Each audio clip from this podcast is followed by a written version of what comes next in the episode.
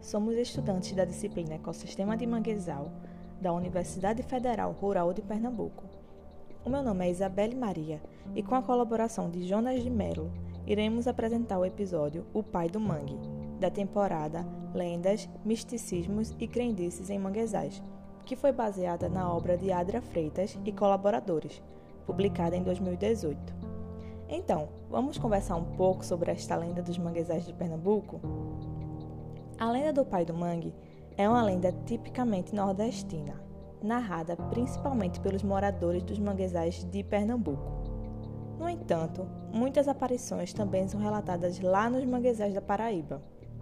A descrição do Pai do Mangue varia de lugar para lugar, mas no geral elas são bem parecidas, descrevendo o Pai do Mangue como um homem de fisionomia velha, com roupas de pescador e que usa um chapelão que impede de ver o seu rosto, e também, ao mesmo tempo, fuma um cigarro que nunca se apaga.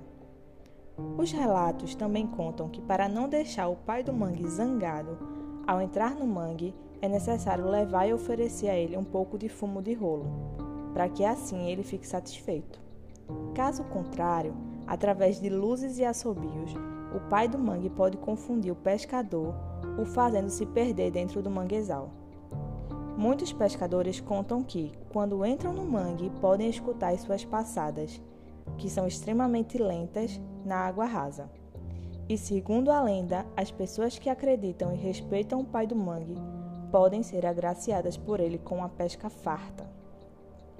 Entre os contos e causos dessa figura mística, um autor, Beltrão, relata que dois pescadores resolveram partir para o mangue na intenção de conhecer explorar as margens e então pescar.